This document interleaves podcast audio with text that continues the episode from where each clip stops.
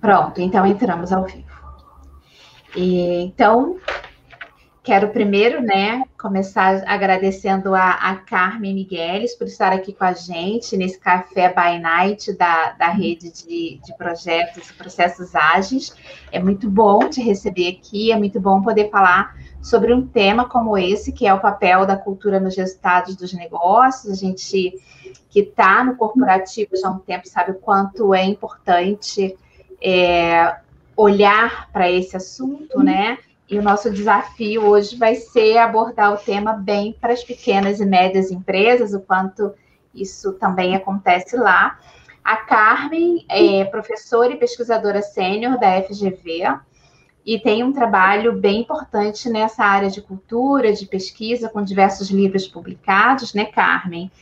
E quem está aqui com a gente é a Tatiana Santos, que também faz parte do, do, grupo do Rede Projetos e Processos Ágeis. Tatiana também. Olá, boa Muito noite. Obrigada por estar aqui com a gente. E eu sou a Hilda Teixeira, que também faço parte do grupo lá do, do Rede Projetos e Processos Ágeis. Vocês podem nos encontrar lá no, no Instagram ou no LinkedIn facilmente. E Carmen, mais uma vez, seja bem-vinda e muito obrigada por ter aceitado o nosso convite. É, nosso objetivo aqui é trocar ideias, é bater papo. Então, você que estiver aqui acompanhando a gente pode colocar suas perguntas e que eu vou repassar, porque o chat fica aberto para mim, né? Então, vocês podem colocar a pergunta aí e a gente vai, ao longo do processo, dando tempo, responder a todas as perguntas. Tá ok? Então, Carmen, vamos começar aqui nossa conversa, vamos começar a falar sobre a questão da cultura, né? Como é que é isso?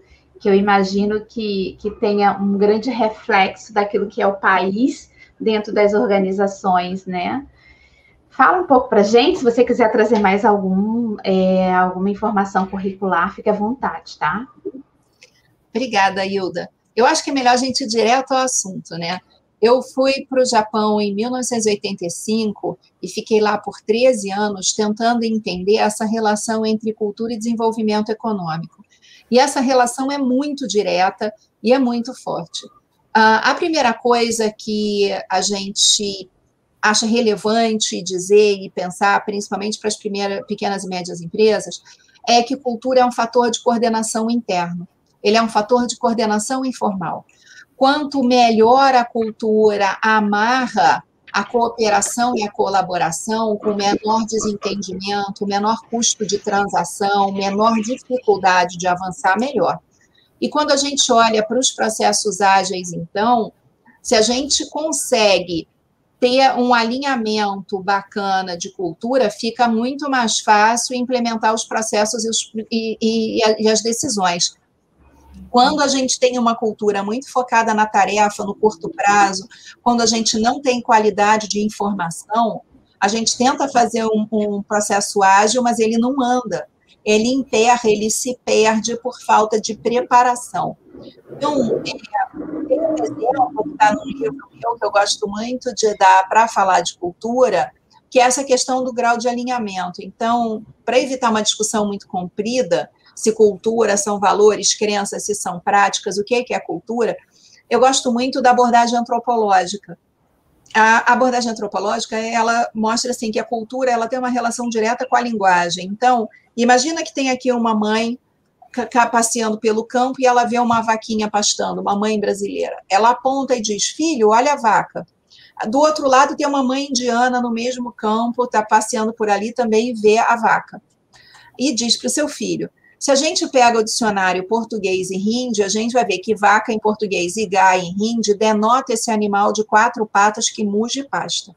Mas o entendimento cultural sobre esse animal, esses elementos conotativos, eles são absolutamente diferentes. Se a gente pega essas duas mães e coloca numa ilha deserta é, para cooperar, para alimentar os filhinhos, a gente vai começar a encontrar um desentendimento enorme. Então, a gente tem duas pessoas honestas, adultas, maduras, fortemente devotadas à meta de sobreviver na ilha e alimentar os filhinhos, mas a cultura vai atrapalhar. A mãe brasileira é capaz de chegar para a mãe indiana e dizer: vamos tentar dar um jeito de matar essa vaca para fazer um churrasco, e a mãe indiana né, vai virar para Brasília e diz: não, ficou louca, vamos coletar umas flores para adornar a deusa da abundância e da fartura, para ela nos ajudar nessa situação difícil.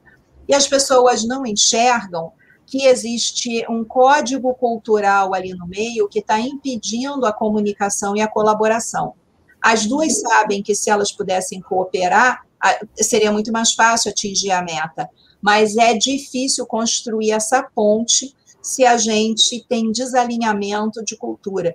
E isso acontece uh, em muitas instâncias.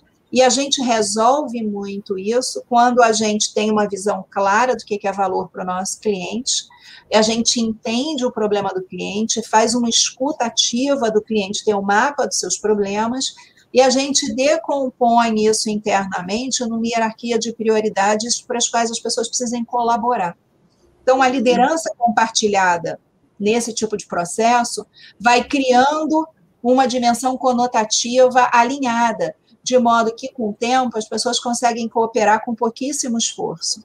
Então, essa eu acho que é uma questão bacana para a gente pensar, porque, embora a toda a teoria de cultura seja complexa, a teoria de linguística, de semiótica, para pensar isso é complexo, quando a gente tem liderança compartilhada no nível da tarefa, a gente consegue um alinhamento rápido com pouco esforço, e isso dá origem a uma criatividade cultural, quer dizer, como é que juntos a gente vai pensando maneiras inovadoras de resolver o problema. Se a gente faz isso, em pouco tempo está todo mundo alinhado e a gente começa com um ciclo bacana de inovação.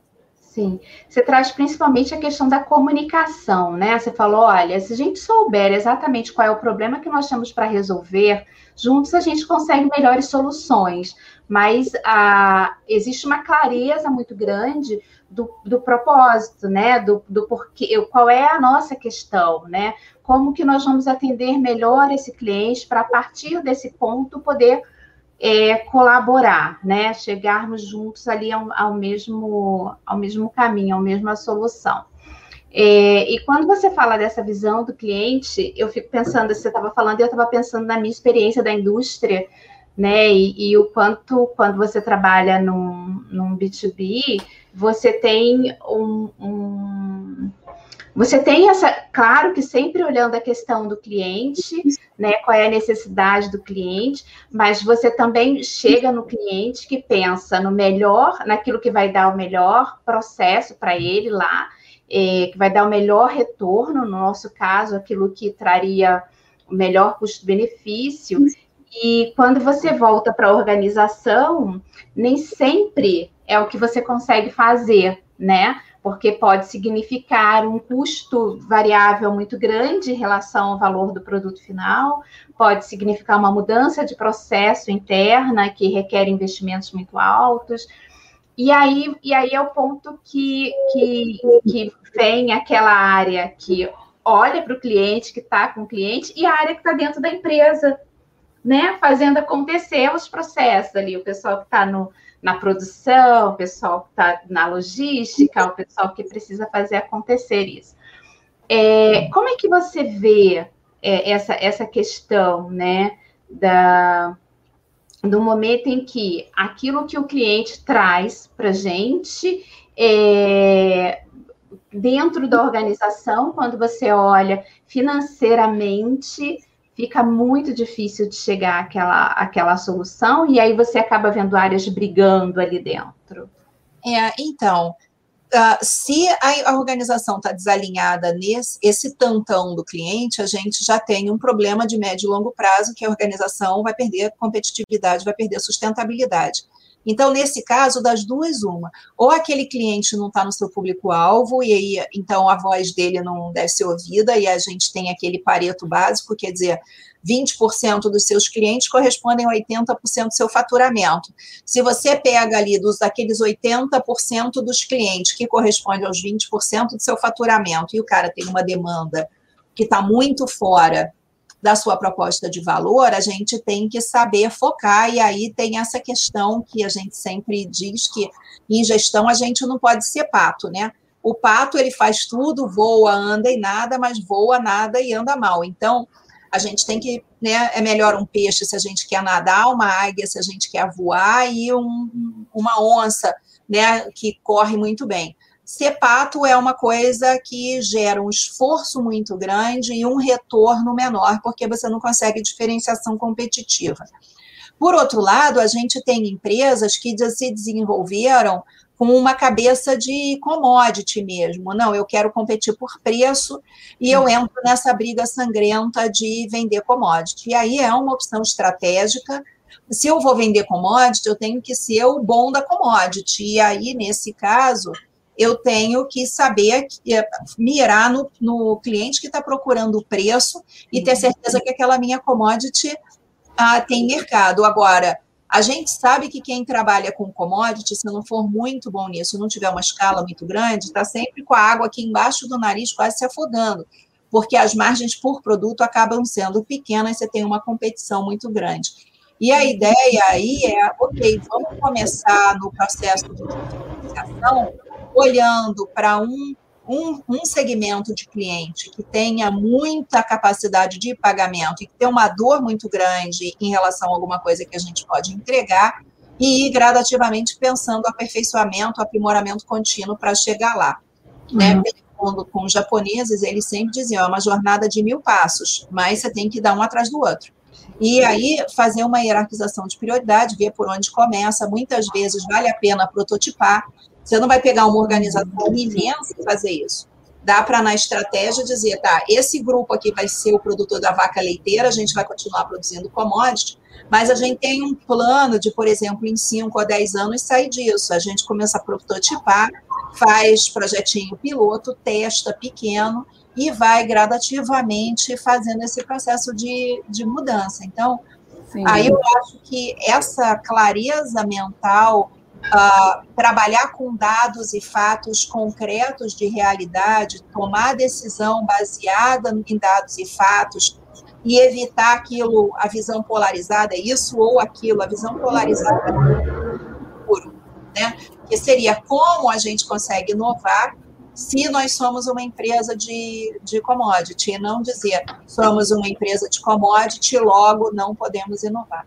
Eu acho é que essa questão é importante no processo de desenvolvimento da cultura. É verdade, sem é. sombra de dúvida. Você quer falar alguma coisa, Tatiana? É, é, achei interessante que você falou sobre o projeto piloto, né? Começar pelo projeto piloto. Isso pode ser realmente assim, uma grande ideia até para quem trabalha né, com processos, como é o meu caso, né? Então, assim, a maioria das empresas hoje, é, elas estão estruturadas verticalmente, né? Então, ou seja, por departamentos, gestores dessas áreas, normalmente estão debruçados mais no orçamento, no, no papel da liderança. Então, eles acabam fazendo uma gestão de processos, né? E aí é que entra a gente, né, nós profissionais de processos, para falar da gestão por processos, o que, que é isso? A empresa acaba tomando uma iniciativa de contratar né, um consultor, um gestor de processos, ou mesmo implantar o seu escritório de processos, e aí é, reestruturando isso de modo assim, é, transversal né, e horizontal. Ou seja, os processos passam a começar em uma área, transversa, é, ser mais transversal e horizontal e atravessar diversas outras áreas, né? Então, é, a gente fala muito nisso, né, é, entre, entre nós consultores, colegas, que isso influencia muito, assim, muito a cultura. Então, a gente, né, o desafio da gente é realmente planejar e acompanhar os processos da empresa sem ter sob ele a gestão, né, de, de pessoas e financeiro das áreas, porque isso fi, acaba ficando com gerentes funcionais mesmo, né? Então, faz parte do nosso papel sensibilizar as pessoas na empresa sobre BPM, né? E com isso a gente acaba fazendo um aculturamento, ou seja, é, para que as pessoas entendam e não só, né? Disseminem esse tema como os demais, como também mudem seu mindset. Isso acaba gerando uma nova cultura dentro da empresa. Eu já vivi essa experiência e foi gratificante ver essa mudança mas concordo que não é fácil, né? Talvez começar por esse projeto piloto seja realmente uma, uma ideia, assim. É, é particularmente acho que o que nasce grande é monstro.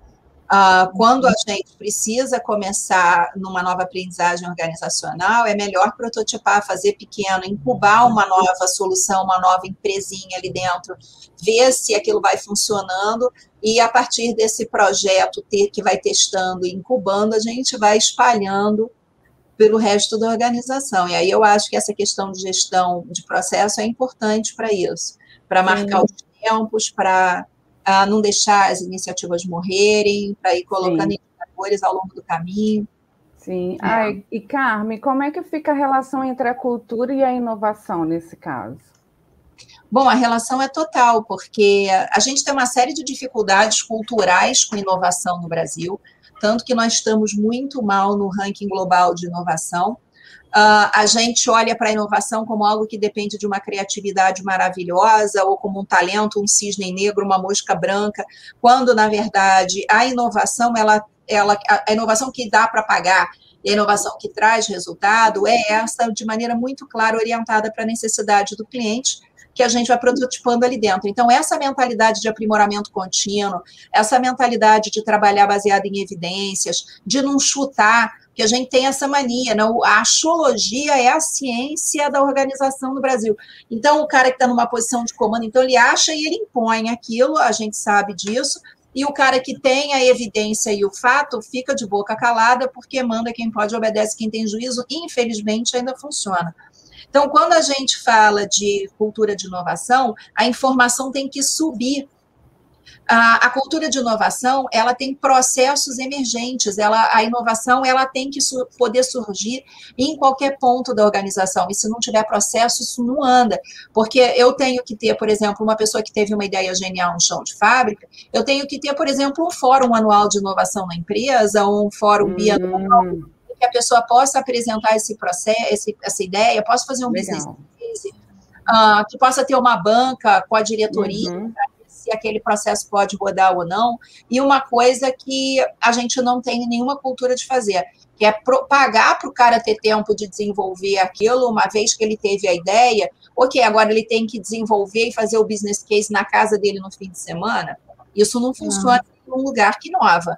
Ah, ele tem que ter um ambiente ali em que ele possa testar e prototipar aquilo, e a ideia é a gente ter várias ideias dessas correndo ao mesmo tempo, de modo que se sei lá, uh, se a gente tem cinco, quatro dando errado, uma tem que pagar o custo da prototipagem das outras quatro. Então, tem que fazer business case bem feito dessa ideia para que ela possa escalar. E a gente precisa reservar um pedaço do orçamento para incubar essas ideias. Quando a gente faz isso, anda.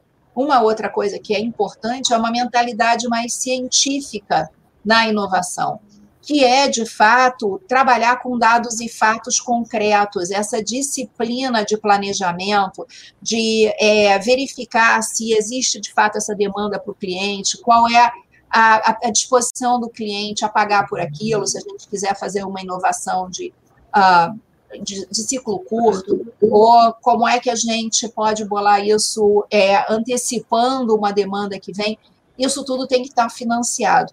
A gente tem pouca cultura de integração entre universidades e empresas, e a gente sabe que as universidades, ah, às vezes, com uma bolsa de mestrado ou doutorado, alguém pode fazer a mágica ali na, na questão da inovação. Se você tem um doutor ou um mestre dedicado integralmente àquele seu processo, com uma bolsa de mestrado e doutorado na mão, essas coisas andam bastante bem também mas a gente não tem nenhuma cultura disso. Eu observei muito o surgimento do Centro Tecnológico de Tsukuba, no Japão, e a maneira como esse centro tecnológico uh, avançou com muitas inovações lá. E uma coisa a gente vê num benchmark global, comparando o Brasil com esses países de forte inovação, é que a nossa iniciativa privada não bota dinheiro nisso. Né? Os países inovadores é, têm, no mínimo, 4 dólares privados para cada dólar público colocado em inovação. E no Brasil, o dinheiro é praticamente todo público. Quando a gente tem muito dinheiro público na inovação, a gente acaba brincando de alvo ao tiro e não de tiro ao alvo. Então, o que, que, é isso? O governo abre lá um edital, os pesquisadores vão lá, escrevem os projetos que eles têm interesse, sem saber o que, que a iniciativa privada é, gostaria, faz a pesquisa como um todo e depois vai ver se aquela pesquisa tem utilidade ou não para alguém, vai tentar brincar de alvo ao tiro. Nos países que têm uma cultura de inovação, a gente brinca de tiro ao alvo.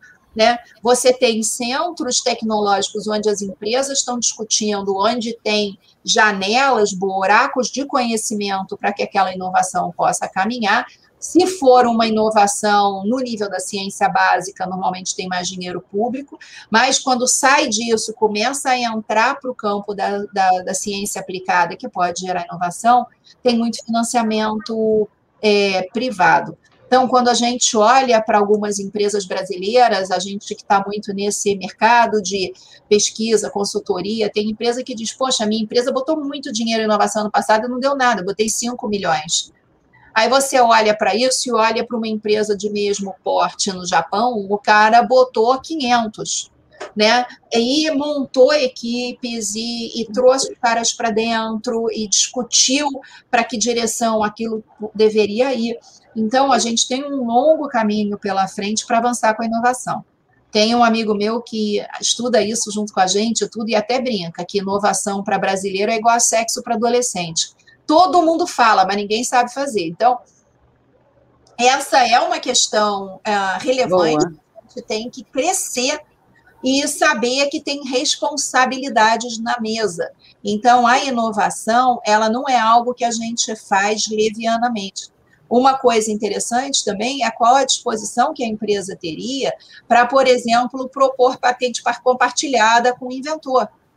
Porque a empresa, além de querer botar pouco dinheiro, ela quer patente para ela. E aí o inventor fala assim: ah, cai fora, eu vou é publicar academicamente, porque isso me rende um contrato de professor visitante, dinheiro de uma parceria internacional. Eu não vou ficar aqui ralando pra caramba, ganhando uma merreca para resolver um problema teu, que você vai ganhar um monte de dinheiro ou não ganha nada com isso. Então, essa cabeça de que arte e ciência é 0800, ela ainda é muito pesada no Brasil. A ideia de que você consegue inovação a, a baixíssimo custo. Porque se você é, não pega um pesquisador maduro que, que já é capaz de fazer uma pesquisa aplicada trazendo resultado, você vai ter que financiar uma curva de aprendizagem muito longa. E isso é papo de adulto. Você quer financiar uma curva de aprendizado muito longa? Tudo bem, mas se você quer inovar logo, melhor você contratar um profissional competente. Então, você escuta muito empresa dizendo: ah, a academia brasileira só está interessada em publicar paper. Sim, mas tem quem não esteja. Mas não vai fazer isso de graça e não vai é, usar o dinheiro público que ele pode financiar o seu interesse de pesquisa para gerar lucro de alguém que não quer partilhar os riscos e botar tempo e esforço. Essa é uma cultura de gente grande que a gente está precisando muito fazer no Brasil hoje. Uhum. Uhum. Eu tenho aqui é, algumas perguntas já para poder para a gente começar a compartilhar. É, eu vou pegar aqui da última e vou, vou subindo.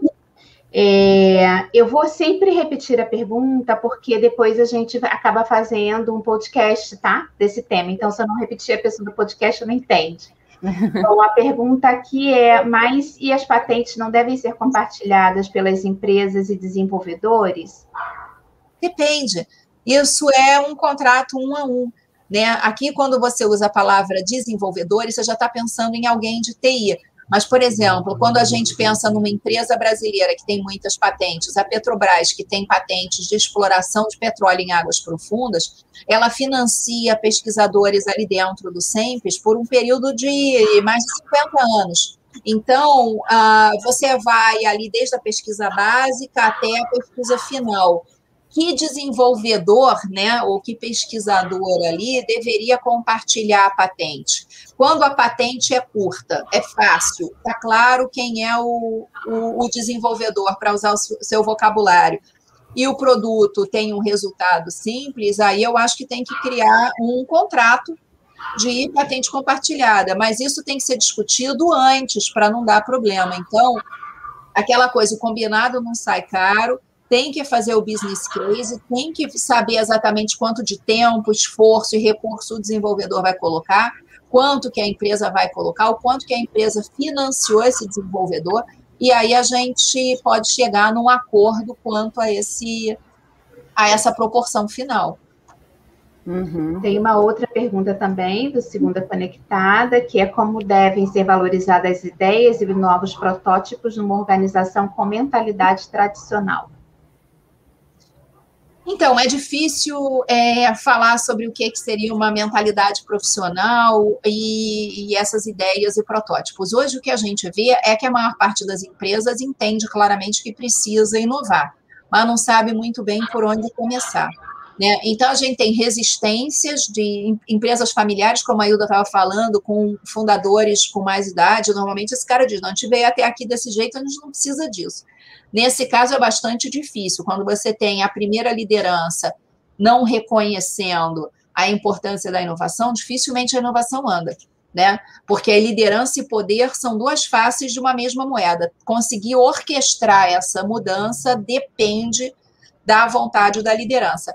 Mas eu acho que em organizações mais tradicionais, mais piramidais, que queiram começar, eu acho que a ideia é ter ilhas realmente isoladas da operação central para ir aprendendo a fazer isso, criando confiança e, né, a partir do, dos resultados que aquilo vai, é, vai gerando. Então, se a gente começa pequeno e vai trazendo resultadinhos de forma consistente, a gente vai aumentando a confiabilidade dos esforços.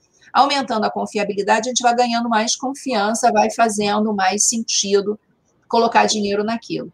Eu acho que uma coisa importante também para as pessoas que querem inovar é entender que se a gente não tiver alternativas de redução do risco, não rola. Então, uhum. também isso, ninguém vai botar um monte de dinheiro em P&D sem um business case bem feito, sem um plano de retorno e sem uma rota de saída, tá? Se der errado o produto principal, o que é que eu consigo ainda capturar de valor?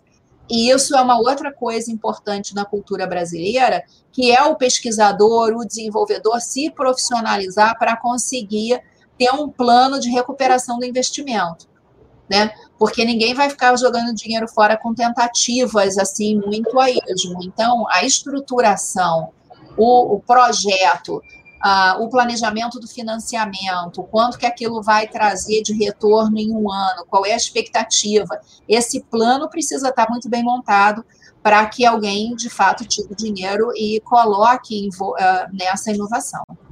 Sem dúvida. Bom, tem um comentário aqui da Emanuela Paixão, que fala: às vezes tem a impressão que a maior inovação no Brasil é fazer o básico bem feito. É tão difícil ver isso. E...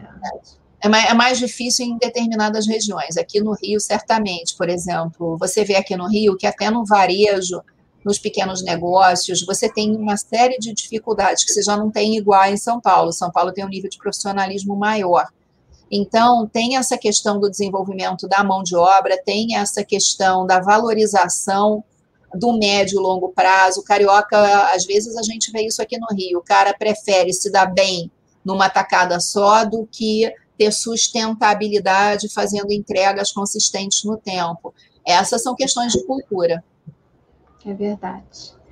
E aí tem a outra pergunta do Telson Vieira, que é como se observa essa cultura de agilidade atualmente? Eu acho que essa pergunta é para a Tatiana, não é para mim, não é você que está trabalhando com o método.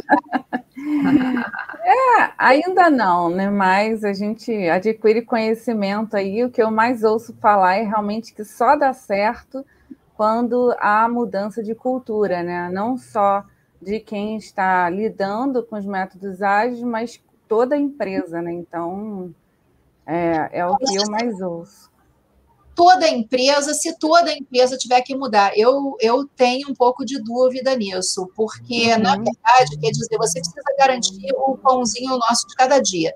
Então, a empresa precisa estar faturando e faturando bem com experiências consolidadas com produtos consolidados para conseguir, para conseguir subsidiar essas prototipagens. Uh, eu vejo que os protótipos menores funcionam e as startups no Brasil estão trabalhando bem com metodologia ágil. A fase de pesquisa e preparação é que eu acho que às vezes falta. Então, o brasileiro acredita muito no poder da criatividade e pouco no, no poder do, do trabalho duro de captação de dados, de preparação, até para que a agilidade seja bem feita. Na hora que vai usar, por exemplo, uma metodologia ágil para discutir soluções para o cliente, muitas vezes você vê que a parte de entender o cliente faltou ali. Então, uhum. aquela é, criatividade quase infantil, quem teve a melhor ideia e como é que a gente faz isso. E a criatividade uhum. precisa estar atrelada a resolver problema concreto de alguém, com volume de recurso previamente planejado e com um plano de captação de valor em cima daquilo. E isso é. a gente só consegue fazer com dado na mesa. Sim, é, eu costumo, né, como falei anteriormente, eu faço uma apresentação, uma, uma mini palestra para os funcionários, né, para os stakeholders que vão ficar envolvidos no projeto, para apresentar sobre o tema, BPM, falar um pouco sobre conceitos, né, o que, que vai acontecer dentro do projeto, ao longo do projeto, as fases, as principais fases, o que, que eu vou demandar deles, o que, que eles precisam me entregar. Né? Então, é, isso tudo é feito ao, é, no início, né? bem no início do projeto, e aí eles já ficam sabendo que vai haver é, toda essa, essa mudança aí, e eu vou tentando construir né, na cabeça deles é, é, essa mudança de de pensar, né? Ou seja, eu estou entregando o que para outra área, em que tempo que eu estou entregando isso, como é que eu estou impactando essa entrega que eu faço, eu estou atrasando muito o trabalho dessa área, ou, e como que eu recebo isso da outra, né? Então é, é você pensar mais em conjunto, né? E não somente, ah, eu faço isso e dane-se se eu estou entregando com prazo apertado, ultrapassado, enfim, é, é é bem mudar mesmo a mentalidade deles e, e, e, e que não é fácil, né? Porque assim, é, profissionais antigos de casa, já de idade, já tem essa dificuldade, né? De entender. E aí, quando a gente explica isso para os funcionários, quando a gente é, começa a colocar esse entendimento para eles, essa disseminação interna ajuda muito a gente, né? Nós consultores, porque entre eles, eles começam a comentar muito sobre isso, e aí quem tem mais dificuldade acaba abrindo um pouco a mentalidade. Então, é, é assim que funciona. Eu acho que o processo de mudança ele é liderado por uma pequena coalizão inicial, né? Você não consegue botar todo mundo dentro. Uhum. E os uhum. processos de mudança, assim, que eu vejo bem sucedidos, começam muito nisso, criar uma cadeia de cliente-fornecedor interno, começar a trabalhar melhor para entregar a bola redonda dentro dessa cadeia de cliente-fornecedor interno, fazer esforços para reduzir os controles desnecessários, o volume de perda de tempo, de retrabalho, para liberar tempo, para focar. Essa é uma questão muito importante. As Isso. empresas brasileiras, elas têm uma propensão muito grande a tentar controlar a incerteza e controlar os comportamentos. Isso gera um custo de controle muito grande, muita gente trabalhando para controle. Né? Uhum. Conseguir gradativamente aprender a trabalhar com maior autonomia do executante já é um esforço gigante e conseguir fazer isso de forma controlada é melhorando as entregas internas. Então, uhum. quando a gente estabelece uma cultura de cliente-fornecedor interno, a gente consegue ganhar uma agilidade muito grande. Às vezes, Quer dizer, você tem a metodologia, as metodologias Lean eh, para fazer isso, Lean Six Sigma, que é uma coisa que ajuda muito, uhum. uh, mas essa questão de tirar o foco da tarefa e, e botar o foco no valor já é um exercício significativo. E esse é um Bastante. bom É. Esse normalmente é um bom... o nosso foco é o cliente mesmo, né? Trabalhar processos com foco no cliente. É, e como é que fica no caso da cultura? Ela muda, ela molda a estrutura, né, o volume de controles. Então isso pode aumentar muito os custos. Sim, na verdade, é, quando a gente compara o Brasil com outros países, tem algumas métricas de cultura internacional, está no meu novo livro, pode fazer momento merchandising. Claro, claro. O elo perdido. Uh, o que, que a gente vê comparando o Brasil com outras culturas? Nós temos uma distância de poder muito grande. Distância de poder é um indicador, esses indicadores foram desenvolvidos pelo holandês é, Hofstede, que morreu até no ano passado, e ele uh, rodava essa pesquisa a cada 10 anos, comparando vários países com patrocínio da IBM. Uh, ah, nós, o Brasil tem uma distância de poder grande. Então, o que, que isso significa? Nós aceitamos autoritarismo, e nós aceitamos muita desigualdade. esse é um indicador que mostra, ele tem uma correlação direta com produtividade e também com segurança no trabalho. Né? Países com distância de poder muito alta tendem a ter mais acidentes de trabalho uh, e tem um custo de controle maior. Mas além dessa distância de poder alta, o Brasil tem também uma aversão à incerteza muito alta, que é um outro indicador. Então, uhum. a distância de poder alta é uma medida da distância entre Estado e sociedade uh, e uma medida da distância entre o topo e a base da organização. Uma das principais características de sociedade de alta distância de poder é que você não tem nenhum mecanismo para que as vozes acendam, para que a inteligência, a informação, o discernimento que está na base possa subir como informação pertinente e ser trabalhada como estratégias emergentes uh, de uhum. modo geral a alta aversão à incerteza, somada com essa grande distância de poder e a nossa propensão a, a, confiar pouco, faz com que a gente crie um monte de padrão, norma, controle, uh, procedimentos extremamente detalhados e faz auditoria comportamental, que é o oposto do que dá certo, que seria uma cultura de maior autonomia o custo do controle é muito alto. A gente pega empresas brasileiras com 15, 16, 17 níveis hierárquicos uh, que são níveis que, na verdade, estão ali muito para fazer comando e controle. Uh, uhum. E a gente tem a base da organização vista como tendo que obedecer, que é o oposto do que acontece em países que inovam. E a gente acha que a base não pode fazer melhor do que isso, então não vale nem a pena tentar. Então, essa mudança de mentalidade é o que faria a virada de competitividade nas nossas organizações e faria culturas organizacionais mais seguras. Quando a gente pega, por exemplo, todos os grandes acidentes que aconteceram no Brasil nos últimos anos, Mariana, Brumadinho, Museu Nacional, quando a gente pega outros, o adernamento da P-36 e, e grandes acidentes de, dessa magnitude, quando se faz a investigação do acidente, se vê que as pessoas que estavam ali sabiam que o risco existia. Mas ele, a informação não subiu e não foi tratada. Então, quando você olha para o desperdício de dinheiro que, que acontece com isso, o que, que aconteceu com as ações da Vale no dia seguinte de Brumadinho, o que, que aconteceu com as ações da Samarco depois do acidente de Mariana, quer dizer, é a galera ralando muito para tentar uh, aumentar a produtividade fazendo mais do mesmo, correndo riscos que ninguém para para analisar com cuidado, porque a gente não faz essa, esse processo de captação das informações que vem de baixo. E aí eu acho que inteligência artificial pode ajudar muito nisso, né? Mas até para investir em inteligência artificial, para trazer essas informações e tratar para melhorar essa governança de risco, precisa ter uma cabeça aberta para isso. É, aí muitos empregados podem se sentir, né, funcionários ameaçados, né? Ou seja, vai entrar uma inovação, estão falando de transformação digital, o que vai acontecer comigo, com o meu cargo, com a minha função, né? É, é bom, é sempre bom tratar muito bem isso. E assim, com relação às pequenas e médias empresas especificamente, né? Você acha que gerir pela cultura importa para elas? Para essas pequenas e médias empresas? É o fator que mais traz competitividade.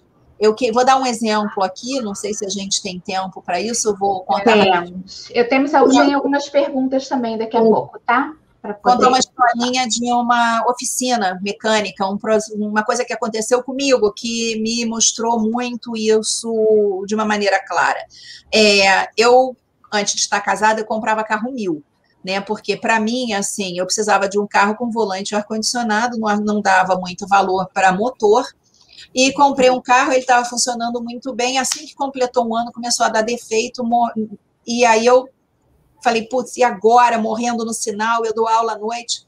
Uh, foi pipocando até a casa da minha mãe, assim, num, numa sexta-feira, você dá aquela aula até 10 da noite, depois você vai com o carro morrendo nos sinais, desesperado no Rio de Janeiro. No dia seguinte, eu acordei, fui para a piscina do condomínio, estou lá falando, droga, vou ter que procurar uma oficina agora, a minha, a minha garantia terminou tem uma semana, parece que tinha um duende enfiado no carro esperando a garantia uhum. acabar. E aí várias, várias mulheres na piscina falou, leva lá no seu Paulo. Ah, é, leva no seu Paulo, ele é maravilhoso. Não, ele vai resolver isso para você. E aquela coisa, aquele ânimo, eu falei, pô, gente, bacana, me dá o telefone de São Paulo. Liguei para São Paulo, falei, São Paulo, eu tô com meu carro aqui, eu tava morrendo em tudo que é sinal. Ele falou, nossa, minha filha, isso é um perigo, uma mulher sozinha dirigindo, carro morrendo no sinal, traz aqui agora que eu dou uma olhadinha. Falei, gente, que, que isso, né? Eu estava ali na Barra da Tijuca, no Rio, onde tem todas as grandes concessionárias, e fui lá no Seu Paulo. Seu Paulo chegou e disse assim: Ah, esse seu carro aqui, se você for na concessionária, ele vai dizer que isso é um problema na válvula eletrônica de injeção, que não sei o quê. Mas não é, não. Esse carro aqui dá uma pane elétrica depois de um tempo, que eu vou te mostrar aqui no fusível. Abriu, me mostrou. Você, quando a mulher entra numa oficina mecânica, de modo geral, eles tratam você como um ser sem cérebro. Eles dizem assim: pede para o seu pai ou seu marido me ligar para eu explicar o orçamento, como se você fosse um animal incompetente para aquilo. Ele abriu o capô, me mostrou, me mostrou tudo, falou: olha, é, eu vou tentar resolver isso para você, né? Porque eu tinha dito para ele que segunda-feira eu dava aula à noite de novo. E aí ele me ofereceu ali um orçamento, eu falei, caramba, uma coisa razoável, né? Eu falei, tá, tudo bem, seu Paulo pode fazer, não sei o quê. Meu pai me deu aquela bronca, falou: você devia ter feito outros, outros orçamentos. Na segunda vez que meu carro estragou, eu obedeci meu pai, levei numa concessionária, levei na outra. O orçamento era bem mais alto, levei no seu Paulo. Foi feito com uma eficiência maravilhosa e num tempo muito curto. Aí, como eu sou pesquisadora de gestão, não aguentei. Fui lá falar com o seu Paulo. Seu Paulo, me explica aí como é que o senhor fez essa diferenciação competitiva, porque todas as mulheres ali do condomínio é, assim, é, seguem o cabeleireiro e o senhor, né? Aí ele disse assim: ah, minha filha, eu tenho três filhas mulheres e eu descobri que as minhas filhas tinham horror de entrar na oficina.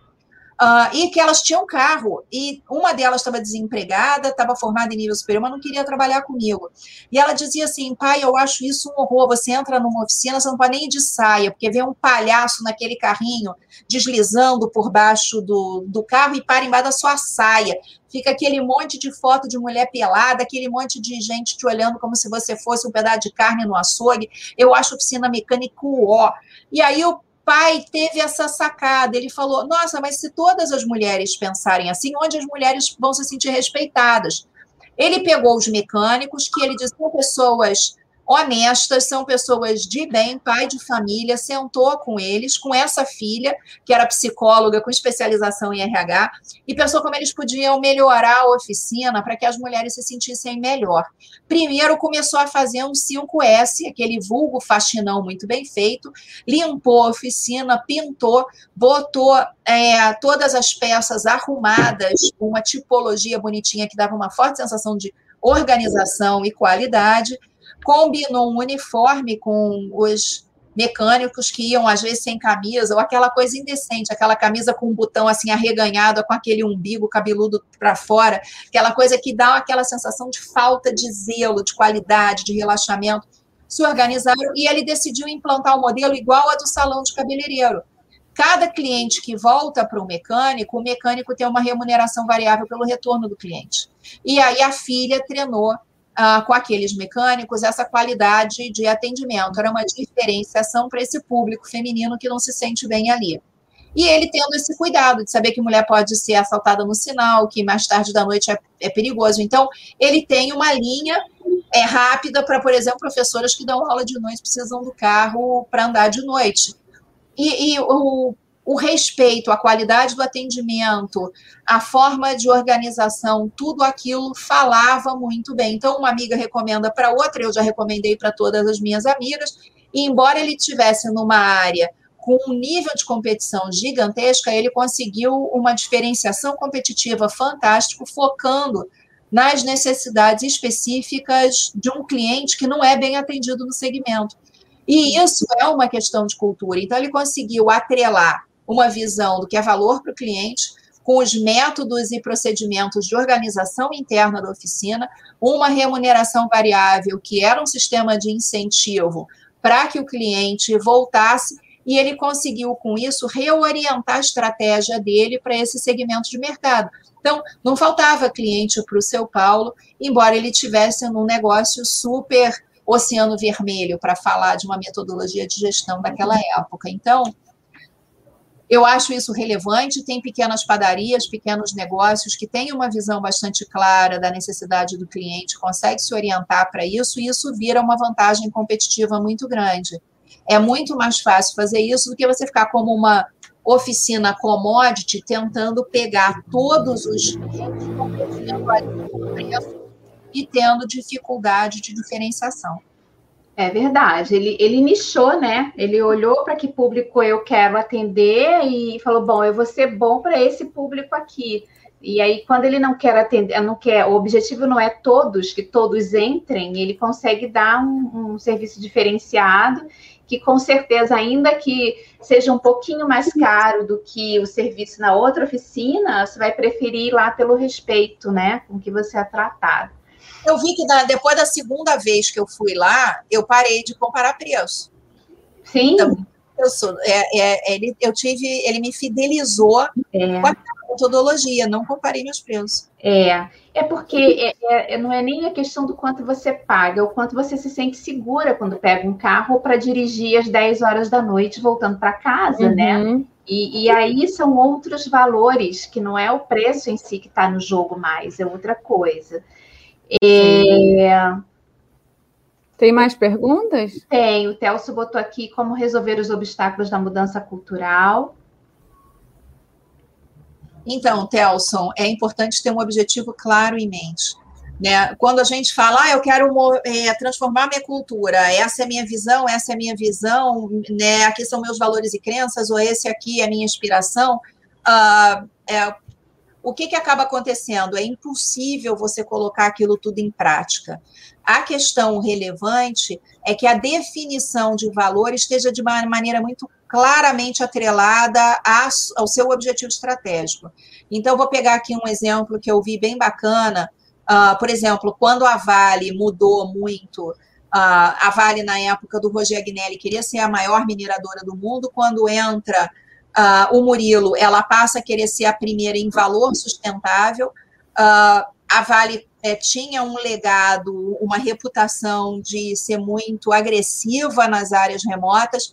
Eles decidiram mudar esse tipo de abordagem para ter uma sustentabilidade. Ele muda a, a missão, que passou a ser transformar recursos naturais em desenvolvimento sustentável, a visão ser a primeira mineradora em retorno sustentável para acionista e o primeiro valor, segurança em primeiro lugar. O que que isso significa? Eu tenho que trazer dinheiro para dentro, eu tenho que é, ser produtivo e competitivo, mas eu quero fazer isso com segurança para as pessoas é, e para o meio ambiente, para o entorno daquela situação onde eu estou. Aquilo vai colocando como. Então, a cultura é esse como. Se você coloca uma visão de cultura desconectada do fazer organizacional, você acaba não conseguindo implantar a disciplina operacional necessária para chegar lá. Conectado já é difícil faz, implantar a disciplina operacional, com uma definição de cultura muito filosófica, o que, que a gente faz? A gente aumenta muito essa entropia comunicativa e não vai para lugar nenhum. Então, focar naquilo que é mais relevante é importante. No caso de São Paulo, fazer com que as mulheres confiassem na oficina. Uhum. No caso da Vale, ter uma visão de sustentabilidade ancorada nas tarefas, né? Tarefa, todas as tarefas têm que ser feitas levando as questões de segurança em questão. Escolher um único objetivo e começar a praticar vai dando capacidade de aprendizado organizacional e aí depois para remover os outros obstáculos são mais fáceis. Uhum. É, Carmen, como é que você vê é, essa questão do, da, da cultura para resultado? Como é, que, como é que as empresas estão fazendo hoje com a questão do home office e todo esse movimento que a gente vê das startups, dessa mentalidade nova desse jovem em relação ao trabalho? Então, eu acho que isso aí tem milhões de possibilidades para falar uh, sobre essa questão. A questão do home office, ela foi muito boa para um, muito ruim para outros, né? A gente sabe disso, criou muita dificuldade de coordenação, aumentou o volume de trabalho para muita gente.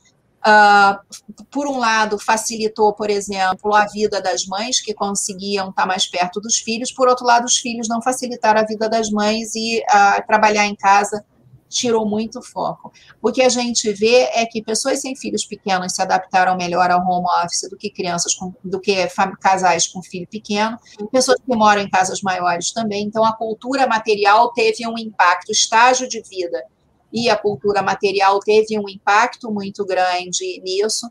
Agora, as empresas que tinham uma estratégia de colaboração bem desenvolvida e que tinha mais foco no resultado e no valor, conseguiram fazer essa virada mais fácil do que aquelas que uh, tinham uma cultura de monitoramento e controle. Quem tinha cultura de monitoramento e controle apanhou muito na pandemia, porque é não verdade. tinha musculatura para uhum. trabalhar à distância. O grande aprendizado da, da, da pandemia, eu acho, para as empresas, é que o trabalho pode ser presencial ou remoto, mas você tem que saber o que, que você quer do funcionário. Não é ficar ali vendo se está todo mundo correndo que nem um monte de formiga, mas está correndo para quê e para entregar o quê. Então, essa questão da qualidade da gestão fez a diferença completamente. Tem outras coisas que fizeram diferença. Eu estava conversando com o pessoal da Braskem, numa live que eu fiz também com Jorge Soto, falando sobre desafios do Brasil, e ele dizendo o seguinte: o pessoal da planta nos Estados Unidos tinha tamanha confiança na empresa e tamanho comprometimento com com o produto que os próprios funcionários decidiram acampar na, na fábrica. Então, levaram, é, para evitar aquele translado no começo da pandemia e tudo, uhum. montou estruturas para que os funcionários pudessem dormir na planta e não ficar sujeito ao translado, e a colaboração foi enorme, porque eles são uma indústria plástica, e o consumo de plástico aumentou barbaramente na pandemia. Né? Os respiradores são de plástico, as seringas são de plástico, as, uh, os produtos hospitalares, de modo geral, são de plástico. Se precisou de embalagem como nunca na vida, porque você tem que fazer o delivery nas casas, então a demanda por embalagem plástica foi enorme. E os empregados disseram: Poxa, a gente não pode deixar a sociedade na mão nessa hora. Uh, o pessoal do Brasil viu isso e achou legal, mas não pôde fazer. Né? Os uhum. funcionários, dentro, imagina dentro da CLT, uma empresa permitir que os funcionários acampassem dentro da fábrica para ajudar a trazer resultado. A cultura brasileira e as nossas instituições, as nossas leis impedem isso. O cara podia até ser, ser preso por cárcere privado, sei lá, por estar mantendo os funcionários dentro da empresa. Então, uh, o que a gente viu foi muito isso, muita diferença de acordo com o segmento. Uh, e essa questão da qualidade da gestão. Uh, quanto mais baseado em comando e controle, mais difícil foi para as empresas. E uh, teve muita gente que saiu da pandemia melhor no mesmo segmento de gente que saiu pior. O segmento de bares e restaurantes é um claro. Muita gente conseguiu aproveitar a pandemia e desenvolver novas linhas de produto e, e, e conseguir migrar para o delivery, uh, com novas estratégias e teve gente que acabou sucumbindo porque não teve é, essa possibilidade de cliente presencial. E aí a gente vê muito essa questão do quanto que a gente está focado nas oportunidades ou quanto que a gente está focado na nossa visão do como deve ser feito. Quem estava muito preso no, no como eu faço e como deve ser feito, não conseguiu dar resposta aos desafios do ambiente. Quem estava focado em tentar e aprender junto, é, deu respostas bastante mais inteligentes, e essa é uma questão para a gente ver. É, é verdade. É, em relação a. Deixa eu passar aqui uma pergunta, senão eu acabo não passando as perguntas para você. Você acha que o modelo brasileiro CLT está ultrapassado ou em fim de vida? Ele nasceu ultrapassado, no meu ponto de vista. Né? Porque ele nasce. A gente tem que também olhar é a, a questão da história do Brasil, porque uh, a CLT ela é uma solução para um problema brasileiro. E qual era o problema brasileiro? Quando ela surge no governo Vargas, Uh, a vulnerabilidade do empregado na sociedade brasileira era enorme. A, a, a nossa cabeça Casa Grande Senzala estava ali muito presente essa questão de praticamente escravizar o trabalhador existia. Na indústria do sisal, tem uma lei na Bahia que proibiu o castigo físico, proibia que o patrão batesse no empregado na indústria do sisal na década de 50. Então, era necessário colocar um freio nesse capitalismo abusivo que existia naquela época, aquela cabeça muito Casagrande senzala. Né? Então, a CLT veio muito aí para servir de colchão, para evitar a extrema vulnerabilidade do empregado. Mas hoje a CLT sufoca o desenvolvimento das empresas, principalmente das pequenas e das médias, porque ela coloca um custo muito grande. Se você quer empreender e você tentou e deu errado, daqui a pouco você tem que vender a sua casa para pagar os direitos trabalhistas uh, daquilo. Então, isso inibe o empreendedorismo e se pune o empreendedor, e com isso acaba refletindo na redução da oferta de emprego. E, por outro lado, também reduz a possibilidade de você pensar novas modelagens uh, colaborativas para trabalhar, ou até é, trabalhar com taxa de sucesso, quer dizer, eu chamo alguém para me ajudar no, na minha lojinha pequenininha, se aquela pessoa me ajudar a melhorar muito a venda, eu poder pagar com uma pequena fração do negócio, a gente poder fazer esse tipo de flexibilização. Então, eu acho que assim a CLT para as pequenas e médias empresas é um veneno e ela está muito baseada na ideia equivocada de que o empreendedor é rico e de que o empregado é pobre. E, na verdade, uhum. graças a, a, a, nossa evolução histórica, isso está cada vez mais perto. Então, você vê pequenos comerciantes tendo que colocar a família atrás do balcão no fim de semana porque não consegue pagar os direitos trabalhistas do empregado. Então, a, isso é ruim de múltiplas maneiras, porque o empregado perde, às vezes, a oportunidade de trabalhar no fim de semana se quiser. Então, tem gente, ah, estudo dia de semana, queria trabalhar no comércio fim de semana, mas fim de semana é uma remuneração mais cara, você pode se ferrar com a lei, você né, pode ser colocado na justiça. É melhor você botar sua mulher e seu filho ali atrás do balcão para garantir que aquele negócio renda. Então, essa mentalidade é, que tem a política né, na esquerda de que o dono, é o patrão e empregado são absurdamente desiguais, que não, não faz muito sentido, uh, pressionam muito para manutenção da CLT nas pequenas e médias, e a gente também não trabalha muito essa mentalidade das pessoas de ser mais responsável por você mesmo. Então, tem um discurso de vitimização do empregado no Brasil, que em alguns momentos é verdadeira, porque tem muito filha da mãe mesmo, né? A gente não pode negar que tem, num país onde você tem muito pobre, tem sempre alguém disposto a aceitar uma, uma relação capital-trabalho exploradora, né?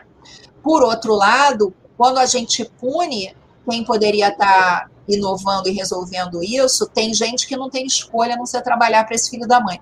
Então, quando a gente reduz o impacto negativo da CLT no desenvolvimento do mercado, as pessoas teriam mais escolhas em não trabalhar para os empreendedores ou para os empresários que, que não são legais. E isso vai gerando uma maior é, igualdade, que é o que a gente vê acontecendo nos países de que tem maior liberdade econômica, como os países nórdicos europeus como um todo, uh, você não tem é, esse nível de proteção trabalhista.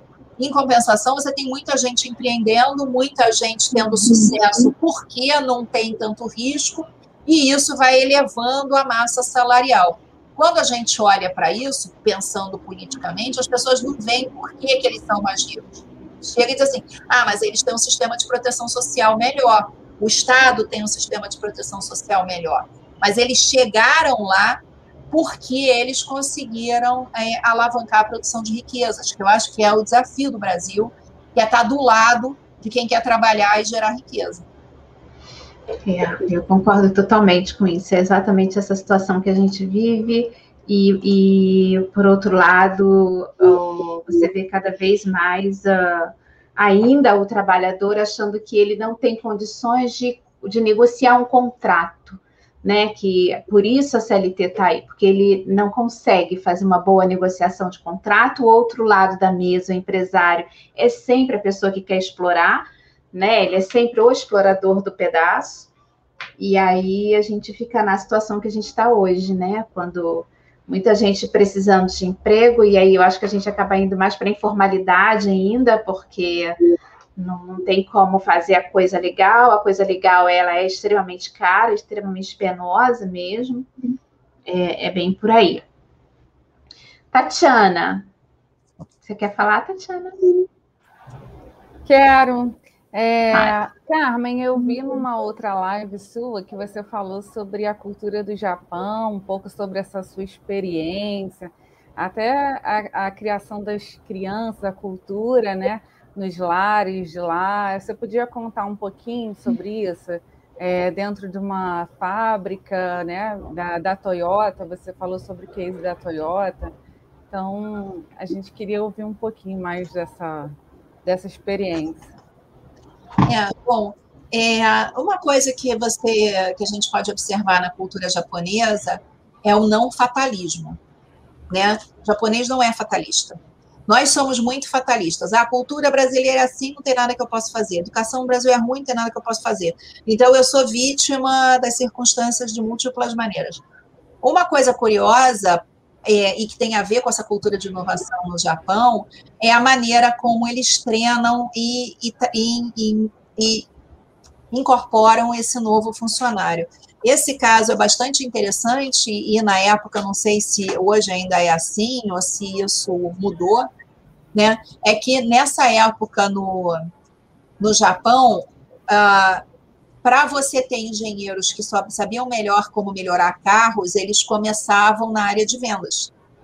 Eles iam lá vender o carro para ver como era difícil convencer o cliente a pagar por, um, por uma funcionalidade específica do carro e reconhecer o valor naquilo que estava no carro. Então, embora eles tivessem carros excelentes, uh, nem sempre era fácil vender. Então, essa experiência na área de vendas, ela era vista como uma etapa natural desse banho de humildade. Primeiro, vamos lá ver como é difícil é, para vender. Depois, quando eles conseguiam vender, eles passavam por uma fase uh, de, por exemplo, aprender como funcionava no chão de fábrica. E aí, muitas vezes, você coloca um operador, um operário de 10, 20, 30 anos de casa, para ser o mestre ou o tutor daquele engenheiro, para ele entender todas as dificuldades de produzir ali. Então, tá, eu tive uma ideia, se a gente pudesse botar isso, tá, vai ver ali como é difícil incluir pequenas ideias numa linha de montagem e o esforço que precisa ser feito. Então, muitas vezes, quando as pessoas olham para os métodos japoneses, como Kanban, como qualidade total, as pessoas pensam, pô, os caras eram iguais a gente, tiveram essa ideia e conseguiram ir para frente. Não eles tropeçaram nos métodos de qualidade conforme eles foram treinando as pessoas para entender melhor o desafio daquela organização. Ao fazer isso, eles faziam com que o fosse natural para o engenheiro, por exemplo, consultar o chão de fábrica para fazer alguma coisa.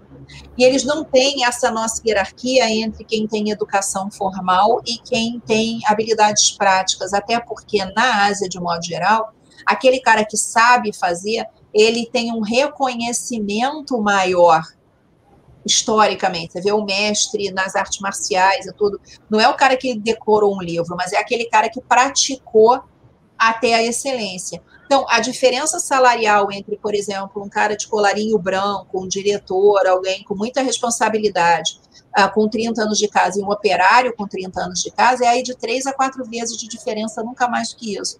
Aqui no Brasil, tem empresas que chegam a 70 ou 100 vezes essa diferença, que é uma medida desse não reconhecimento. Então, quando o engenheiro começa a aprender ali com um mestre com um, um, operador, um operador que tem muito conhecimento naquilo, e ele vai ah, vendo aquilo, ele começa a reconhecer o valor desse saber operário que está ali.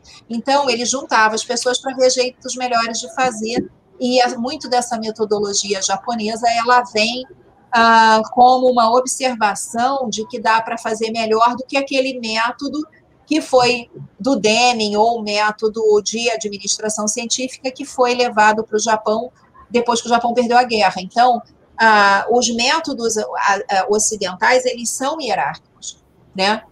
Os, os americanos menos que a gente, mas ainda assim você tinha no topo uma pessoa encarregada da concepção e a base encarregada da execução.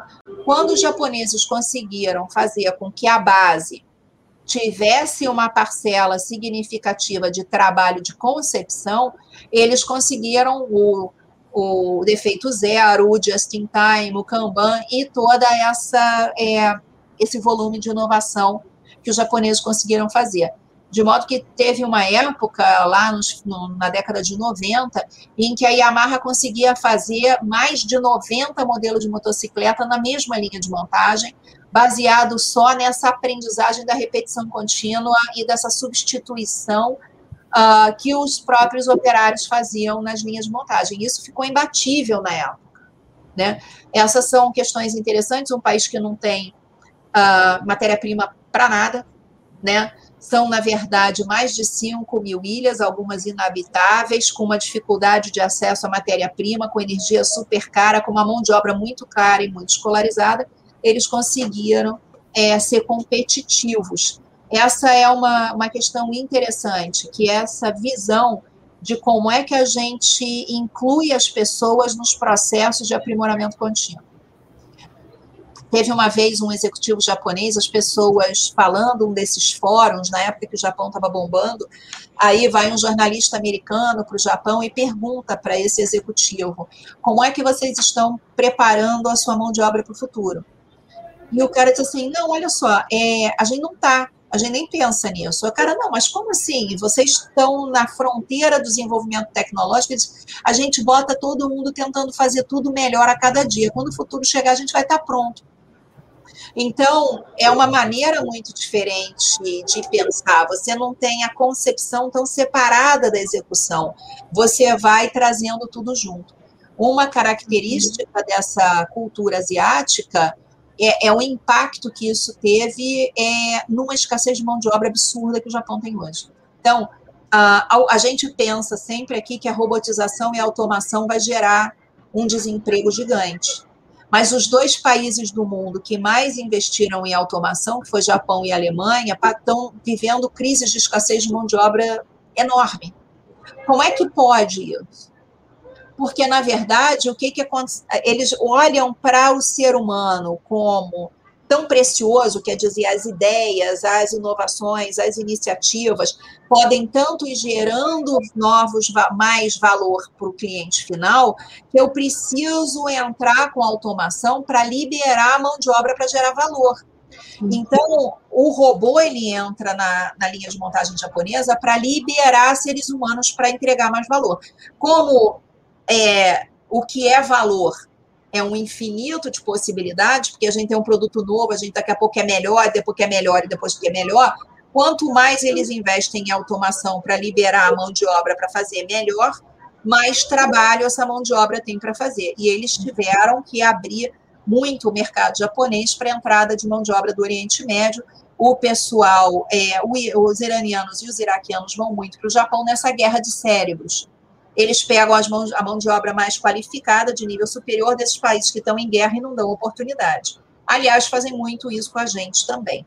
E naquele momento, por exemplo, da guerra da Síria, quando a Angela Merkel é, liderou esse movimento de entrada de sírios na Alemanha com uma visão muito uh, humanista, os japoneses ficaram bem chateados, porque o que a Angela Merkel conseguiu foi uma mão de obra altamente capacitada da Síria fugindo da guerra uh, e ela só conseguiu a, a autorização social para fazer isso porque todo mundo conhecia o problema da escassez de mão de obra na Alemanha e essa questão do declínio populacional, a dificuldade de suprir a mão de obra para a uhum. indústria alemã. Então, hoje a gente tem uma guerra de cérebros desse jeito no mundo e o Brasil exporta PHDs. O Brasil exporta técnicos altamente qualificados. A gente fala muito que a nossa educação é ruim, mas a gente não faz gestão estratégica de pessoas, de fato.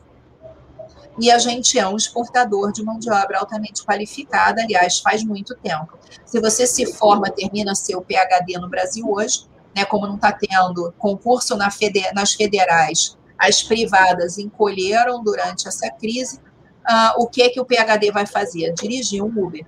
Então, a gente tem esse problema de como é que você coloca os nossos pesquisadores e doutores no mercado. Enquanto a gente tem essa dificuldade aqui, ah, países como Estados Unidos e Europa facilitam muito o processo de imigração para quem tem um doutorado.